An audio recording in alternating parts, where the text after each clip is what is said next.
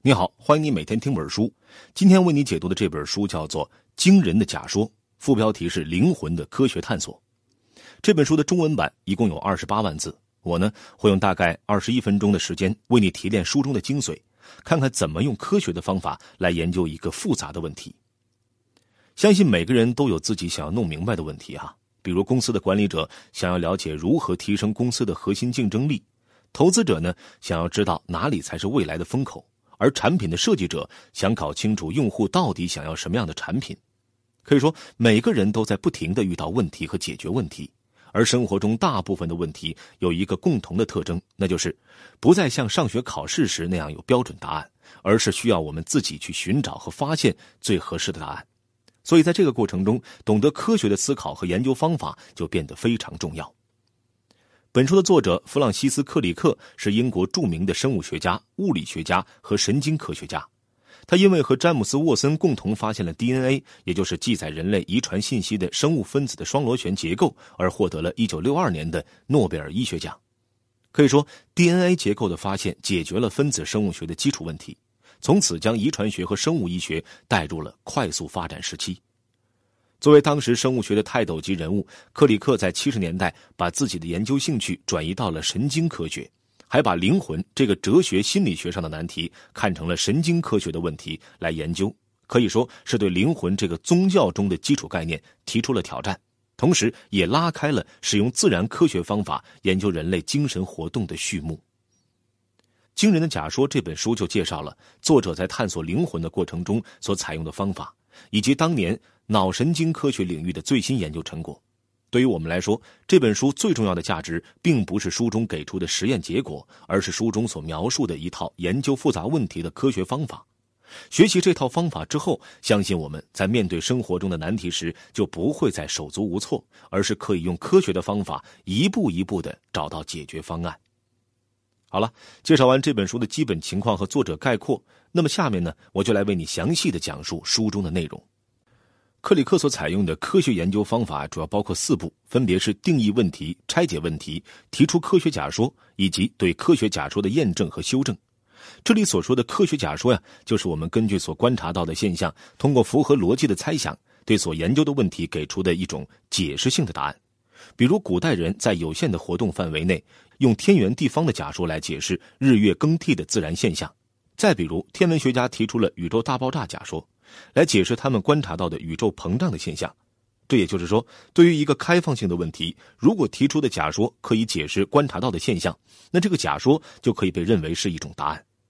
我们接下来就来看看作者是怎么使用这套方法来研究灵魂这个难题的。第一步就是要定义问题，也就是搞清楚我们要解决的到底是什么。定义问题是之后所有工作的基础。如果没搞清楚要解决的问题，那就像是射箭前还不清楚靶子在哪儿，得到的答案也一定是错的。说到这儿呢，可能很多人会疑惑：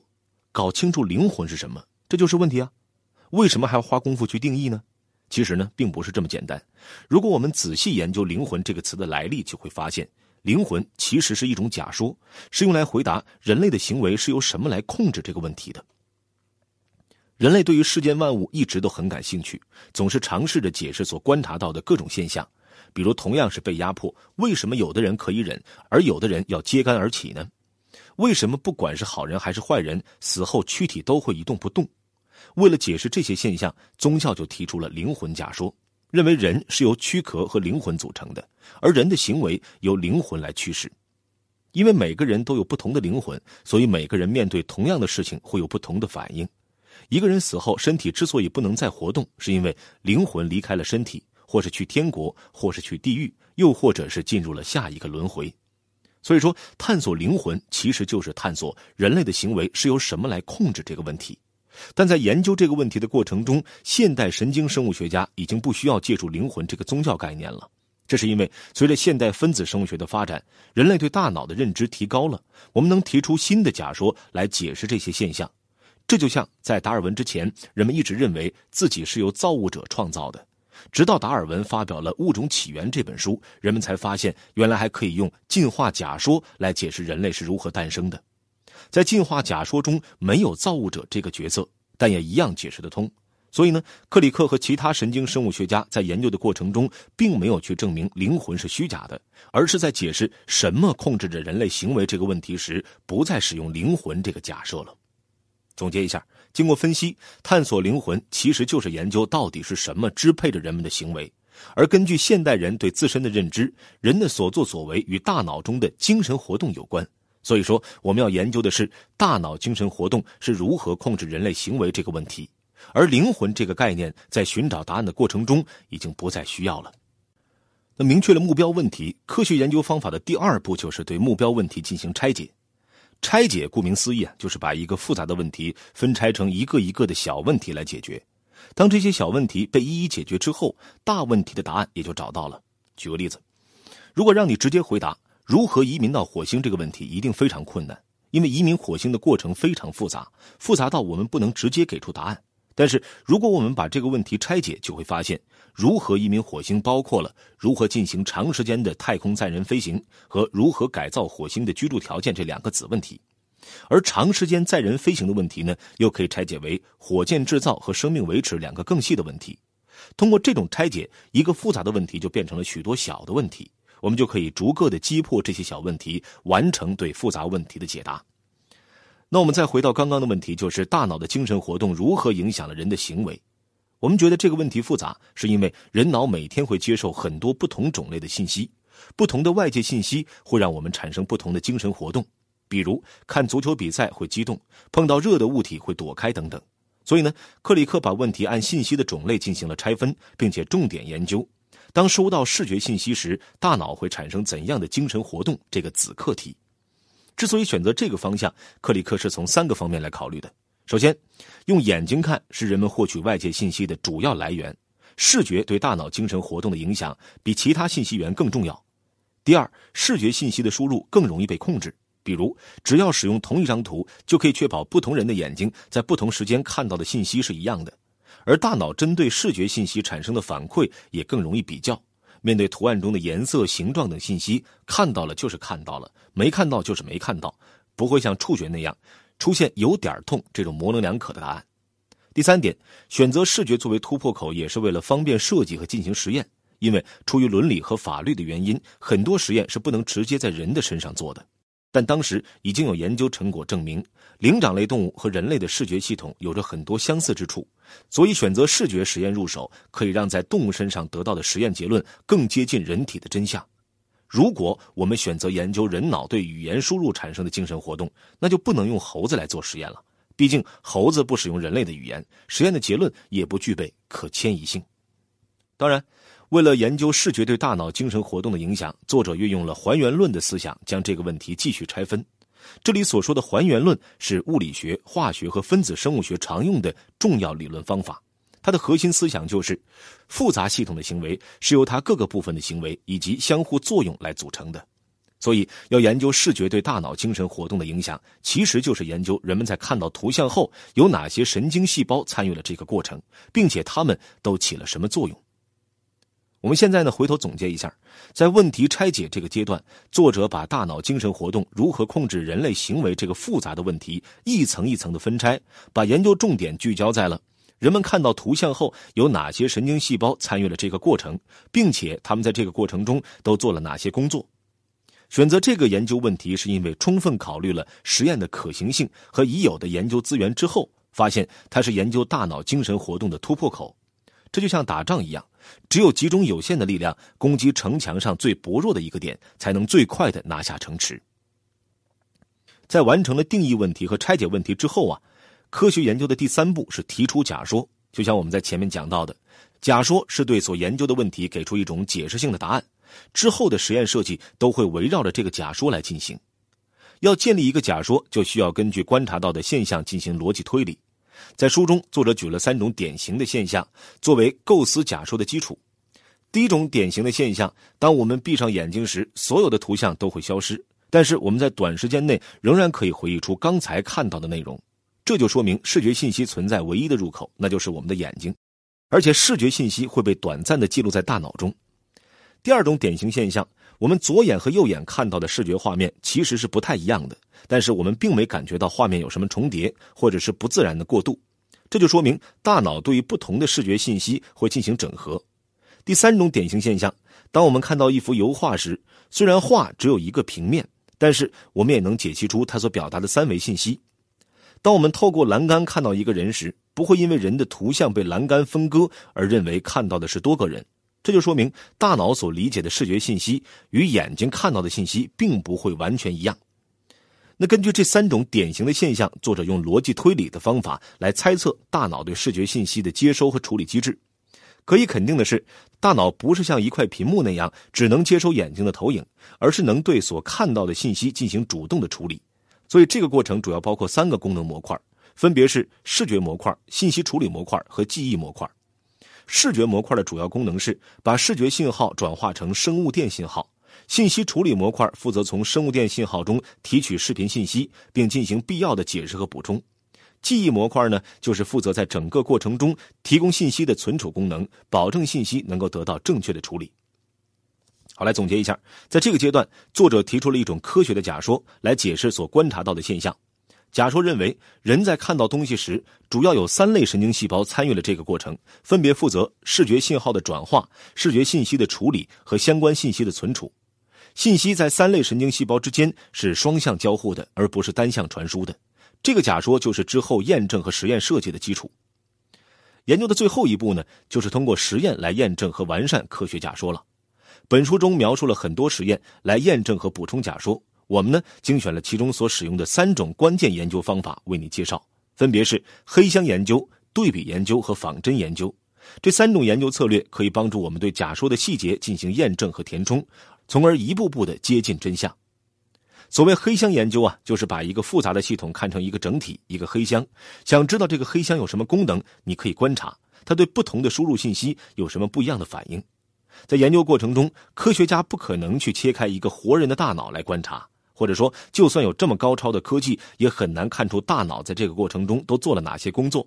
这个时候就可以使用黑箱研究的方法，比如书中举了一个例子。科学家们想了解大脑辨认颜色是不是只靠眼睛看到的颜色信息，就设计了一个黑箱实验。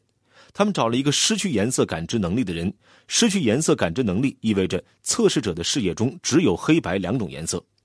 科学家为他提供了两个亮度一样但是颜色不同的方块。当测试者观察单个方块时，并不能区分颜色是不是相同，但如果把两个方块放在一起，测试者就每次都能分辨出来。这就是典型的黑箱实验。科学家们发现，大脑内部有颜色推理的功能，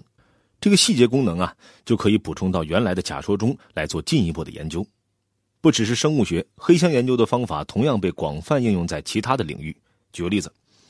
我们研究小行星的结构时，不可能把小行星劈开来看吧？所以呢，科学家呢就会给这个小行星制造撞击，然后采取撞击后的地震频率，推测其中的结构。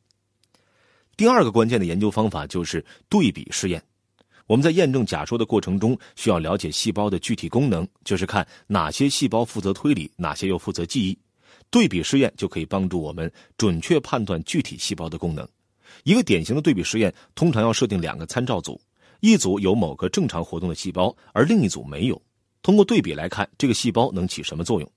书中呢举了一个例子，是贝塞斯塔国立眼科研究所的戴维·罗宾逊和他的同事们对猴子的丘脑后结节功能所设计的对比实验。他们通过化学手段抑制了猴子丘脑后结节的一块区域，结果相比于没有抑制的情况呢，猴子变得很难专注的看一件东西，并形成记忆。而如果研究者降低了对这块区域的抑制，猴子就可以轻松的形成视觉注意力。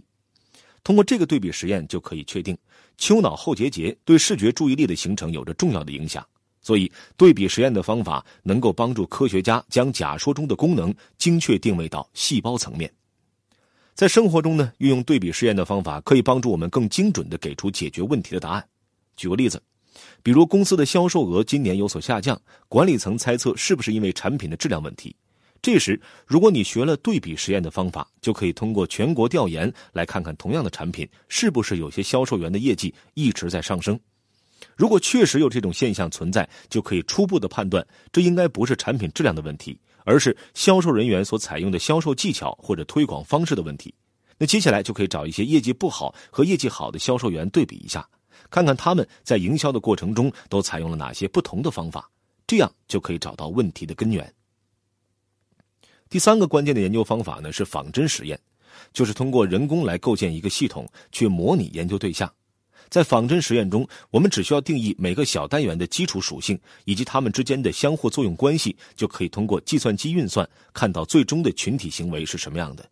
对于像大脑这种复杂系统，我们可以通过黑箱实验和对比实验来发现大脑的功能，并定位到具体的神经细胞。但是，神经细胞之间的协作机制却很难通过实验来发现。毕竟，大脑在推理过程中，细胞间到底传递了什么信息，又做了怎样的协作，很难通过观察性的实验来发现。这个时候，仿真实验就可以派上用场了。书中举了个例子来说明仿真网络是怎么模拟大脑学习过程的。一九八二年，加州理工学院的约翰霍普菲尔德制造了一个霍普菲尔德网络模型，来研究人脑神经元之间的协作方式。普通的信息传递网络都是单向传递信息的，就是我收到什么就传递什么。但霍普菲尔德网络的创新之处啊，就是在这种单向信息传递过程中增加了反馈机制，让网络节点可以根据输出结果的对错来调节各个输入信息所占的比重。这个过程叫做网络训练。打个比方吧，有五个人同时告诉我他们看到的数字，有两个人说看到的是一，其他三个人说是二。这五个人在我心目中的地位都是一样的，看到二的人多，所以我就觉得正确的数字应该是二。我跟下一个人说的也是二。这就是最基本的单向信息传输，但在霍普菲尔德网络里是有裁判的，裁判告诉我，其实正确的数字是一，并不是二。那在下一轮信息传递中，我就会更信任之前说一的那两个人。这就是在训练过程中对不同输入信息的比重调整。经过测试，这个网络在经过几次的训练后，就可以找出输入信息和输出信息之间的关系，并且会根据输入信息给出正确的输出。霍普菲尔德网络模型给了生物学家们很大的启发，让大家第一次看到了一种对人们记忆或者经验形成的解释。克里克也因此在假说中对信息处理模块进行了细化，提出了不同脑皮层间的分工以及跨皮层的回路模型。我们并不是要讲解这些具体的细节，而是要说明仿真实验是帮助我们了解复杂系统工作原理的一种有效方法。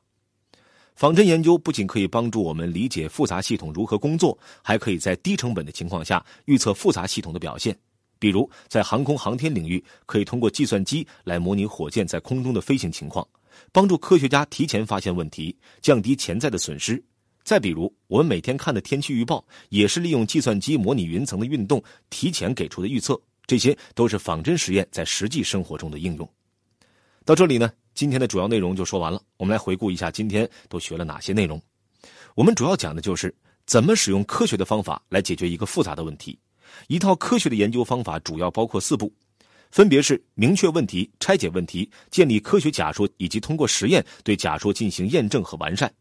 即使是面对探索灵魂这样复杂的问题，以上四步仍然可以帮助我们找到解决方案。明确问题就像是在射箭前找好靶子。我们通过对“灵魂”这个词的来源进行研究，发现灵魂本身并不是一个问题，而是一种对人脑精神活动的解释。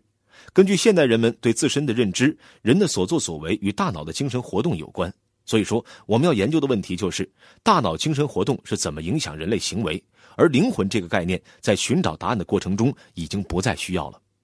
但大脑精神活动影响人类行为这个问题很宽泛，让人无从下手。这个时候呢，就需要拆解问题。拆解问题是把一个大的问题拆分成一系列的子问题，然后集中精力对其中的某些子问题优先解决。在这本书中，作者就把复杂问题进行了分拆，重点研究人们在看到图像后有哪些神经细胞参与了这个过程，并且他们在这个过程中都做了哪些工作。选择这个研究问题作为突破口，是充分考虑了实验的可行性和已有研究的资源。明确了突破口，作者就根据观察到的现象提出了科学假说，并且通过实验对假说进行了验证和完善。我重点介绍了作者采用的三种实验方法，分别是黑箱实验、对比实验和仿真实验。这三种实验都有它们对应的使用条件和目的，在日常生活中也有很多的应用案例。读完这本书呢，我觉得我们在学习作者研究问题的过程中，除了学习他的方法之外，还应该学习他抓重点的工作方式。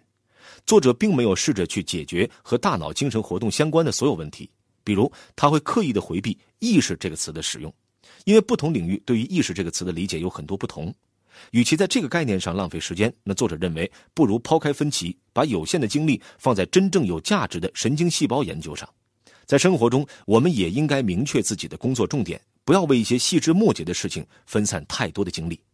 好了，以上就是本期音频的全部内容。为你准备的笔记版文字就在音频下方的文稿里。恭喜你，又听完了一本书。